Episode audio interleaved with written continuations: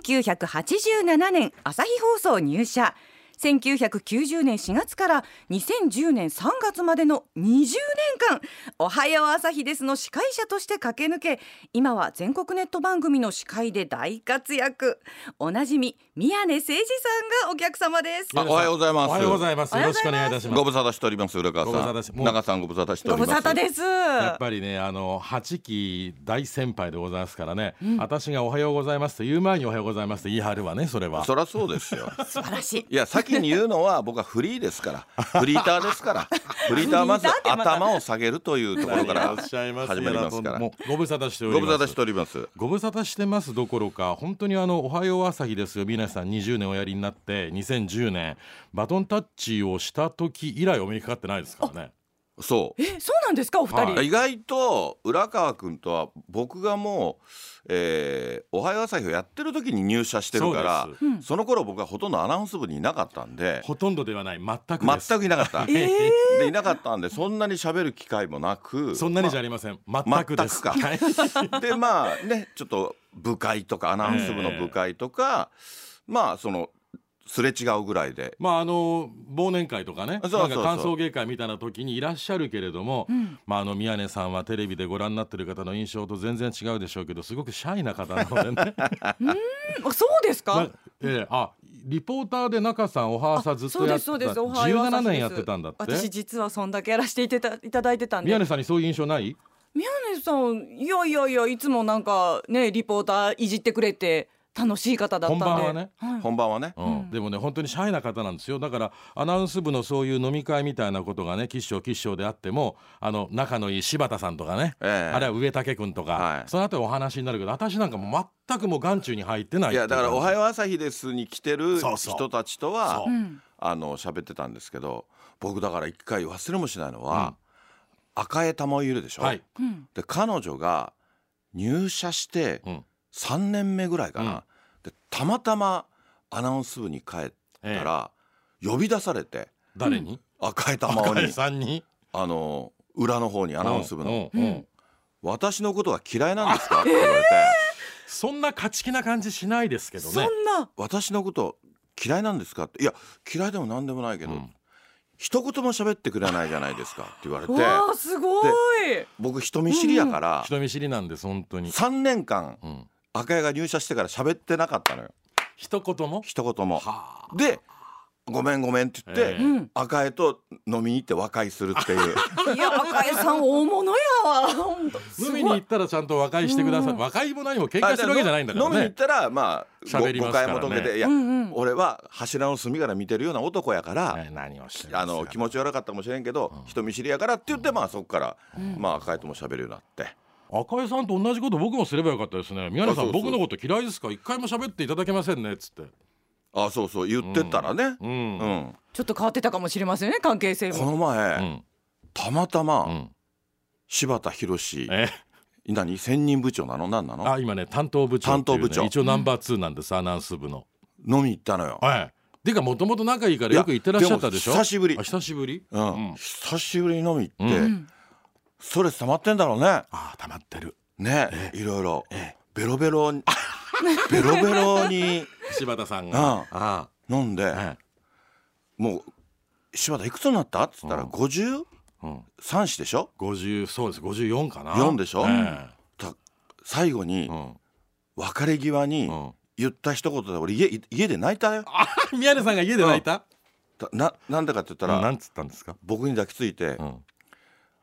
アナウンスメントがうんうまくなって定年を迎えたかったっつって あそうかもう時間ないなっつってあと56年しかない56年しかないからうまくうまくなって定年を迎えたかったって言った時に泣いたね一人で宮根さん抱きついてそんなこと抱言きったついたあいつも泣いてたと思う柴田さんそういうのと対局で柴田博さん生きてきましたからねでも対局で生きてきたのは宮根さんのせいですよ、で柴田さんは、ええあれはスポーツアナウンそうサ元はねーね、ええなりたかったのはいだかったらなれなかったのよらすごく野球のこと詳しいですよ詳しいのにね、ええだって審判より先うにんセーフって言って審判がアウトって言ったぐらい の実況状で況だからそれはあかんでしょ でうんクビになっうてんじゃあおはさ来るっつそっうてですよていうだから中継やったりして中ね継してで柴田さんいや「あの売れたい?」って言ったら「ういや売れたいです」うんでも長くは続かないかもしれうない、んでも一瞬でも輝きたい?」って言ったら「輝きたいです」うん分かった、うんじゃあ俺がいじるわ」ってうん言ったら1年しか持たなかったね一年で終わりましたいやいや続いたけどねああ続いたでしょ、うんうん肩壊れれた、ああ投げすぎちゃっ て投げすぎちゃってえええでも宮根さんのツッコミのおかげでねいやいやいじりのおかげで本当に輝いてだって結局アナウンス部から外されることなく定年まで迎えるんですかそらうできすっよとそれはいいことですえよただあの頃の「おはよう朝日です」ってまあ浦川がやってた時もそうだったかもしれないけど、うんやっぱりあの頃はなんかなんていうのニュースとかほとんどなかったでしょ僕になってねニュースを増やしたんですよあ増えたでしょそうどだ結局ね宮根さんが20年「おはよう朝日です」おやりになって、あのまあ、フリーになってからも何年もおやりになりましたですもんね34年やりましたねですもんね、ええあの読売テレビの宮根屋さんをおやりになりながら朝おは朝おやりになるっていうね、もう宮根誠司か美濃もんたかっていうねなんか朝と昼一時は言われ両ましたね方やってるっていう、その中でもやっていただいてたんだけどフジテレビで「ミスターサンデーがはい始まって、はいそれおやりになることになって、はい月曜の朝だけできなくなるだから変わってくれって言われて僕が2010年の春にそうですかそういう理由なのだあかあらミスターサンデーをおやりになってなかったら、そのままずっと宮根さんだやっていただいてたんじゃないですかどうなんですかねだって視聴率がものすごく良かったからいやおだ化どけ番組だもんあの頃はやっぱり時代もあって、うんそのニュースは島田あ当時島田勝アナウンサーがねええやがってました23分読んであとはずっとお笑い番組でしたあもとんおね笑い番組だもん、ええでもうわーっと待ち暮らして、ええわーってやってうまああの頃はもう元気に皆さんね、はい学校に行っていただいたりそうそうそう職場に行っていただいたり一日楽しく過ごしていただければいいっていうコンセプトでやってたから、おそらく宮根さんお辞めになってからおはさん見たことないですよねいやありますよありますかいやいだいぶ変わりましたよね変わりま今今岩本アナウンサーやってるけええど、まあ、情報が多いですよ多いですよね、うん僕らの時情報ゼロだもん、ゼロなことはなほいけど、とね、んどだってグルメかバラエ旅ティかーですもんねバラエティみたいな感じでただ僕はだから自分がニュースなんて扱うって思ってもなかったから、うんまあミヤネ屋行って苦労しましたねだってもう全編ニュースなわけですからねうんで新聞なんか読んでないから読んでないほとんどだって「おはよう朝日に」うんその頃新聞なんか必要ないじゃんおはよう朝日に届くでしょうでもスタッフルームに新聞が一式届くけど見見ないよ見ようよだっませんでてしただっなんですてかその頃だったらタムケンとか、うんうんね、うんまあ、サバンナとかあの頃のね、うんうんうんダイアンとかテンダラーとうか、んナナイとか、うん読む暇ないじゃない なだっなていなないくんねバカなこと喋ってるわけだ から朝から面白おかしく喋ったまま本番突入ですもんねそうそうそうそう新聞読む必要がないわこれ必要がない時間もなかっあーでもそれがミヤネ屋行ったら毎日情報そただの日かのらニュースそっから新聞読んで最初意味が分からなく てもういい年なのに面白いうんあそっうたかしらそうだからそっから新聞読んでやっとですよでも何をおっしゃいますよあのもうミヤネ屋って始まってそれだったら何年経ちます17年17年ミヤネ屋、はそれはもう全国ネットでねもう結局そのもうお昼のあの2時台の枠も確固たるもいんいでしょやいやんなことないですけどだから、うまあ、幸せなのは「おはよう朝日」です今ご紹介いただきました20ええ年やらせていただいて、あのミヤネ屋が17年で,、ねでミスターサンデー14年ああそうですね、 3つしかやってないんですよ主だったものいやでもどれも長いっていうのがすごいですよね。まあ運よくねでも宮根さんといえば僕会社入った頃ラジオがむちゃくちゃ面白いモンスターだなと思ってましたよあそうですか三沢さんと一緒にやってたでしょ、はい、はいはいだから僕ねこれ本当にね宮根さんと同じ会社の後輩なんだけどラジオのスタジオで今面と向かって喋らせていただいてますが、これ初めての経験ですから、はい相当今上がってるんですいよやねいやいやラジオの宮根さんのイメージが僕は強かったですねあの時は三沢さんと2人でラジオやれって言われてで三沢さんと話して、んお昼の2時から4時までだったんで、いえやこれはえ、うん、お昼の「オールナイトニッポン」やろうとうおんもう下ネタも OK にしようっおておおでね水曜日水曜だ日っでしたたんでねすけど、ええスラスラ水す曜ら日すら水曜日だ、水曜日は、はい、僕と三沢さんうんは本番まで会わないっていうあ暗黙のルールを決めてたんですよーもう打ち合わせしないしないはでどっちかがあ、うんそんで、えっと1時間フリートークして、うんその後だからファックスとかはがき読むって、うんうんうんで僕らが喋って まるずすみませんふんって聞いたけど1時間フリートークしてフリートークして、うんでその中から面白いネタでテーマを40分後ぐらいに振って、ええうん最後の1時間でファックスとかあーを読むっていうのをやってたんで、えどっちがえうん1週間面白いことがあったのかとか、うんエピソードがあるかわからないままとりあえず2時になったら2人で座ってもう本当にぶっつけ本番ですよぶっつけ本番までさに8年やったのかな宮沢さんと。おもう火曜日ーのお夜とかーにおーないと喋るネタがお街ふらついてたもん。ーネタ作りに行くためにだなんか面白い人に会わないかとかあうーん面白いことが起きないかあーもうないからネタがああ三沢宮根この二人がね、ずっと金字塔でいるからねそれは仕事回ってきませんわいや僕らの時もそうでしたよ乾弘明さんがいて道場陽三さんがいてえこのツートップえがええいらっしゃったんえでえまあ他に優秀な方ももちろんいらっしゃいましたけど昔の乾弘明さんが僕たちにとってはやっぱり三沢さんであり宮根さんでありねうんいやそうそうでしたよも宮沢さんとかはでも全然喋りやすい先輩だあった三沢さんはねでも宮根さんはやっぱり本当に人見知りのところもあってでも大体アナウンサーって人見知あでりもだしそうかもしれませんねあのね好き嫌い激しい人も多いしねじゃああのアナウンサーの人の悪いところって、うん自分がまともだって思ってるんですよみんなあ全員、うん職業病なるほど、ね、自分がまともで、うん周りの人は変わってるっって思っただけ自分基準なわけ、うんうんうんで裏からでも大概変わってるからねそんなことないと思いますよっていうのいがやこれが職業病そうそうそう、はいだから変わってることに気づいてないねでもいやその宮根さんはもう僕からすればもう変わり者中の変わり者なんだけどでも宮根さんもその若かりし頃があったわけでしょありましたよ新人時代っていうのはそんなにねぶっ飛ぶわけにいかないから真面目にやってたんでしょ新人いや新人の時は僕らやっぱり厳しかったですよ研修がねいいい意味で研修も厳しかったしまずラジオのニュースうんをしっかり読めて、うん次テレビのニュースがしっかり読めてからうん番組っうんていうのがあったんで、僕の時の新人研修も厳しかったですよそれは本当にねもう今だったらコンプライアンス違反になるようなこと がねそれはなるパワハラ的なことばっかりでしたよでもね宮根さんはやっぱ優しくってその時からうん紳士的でしたけど、一言ポソッとおっしゃったのがね、僕 ABC で一番ニュースうまいんだよね読んでないだけで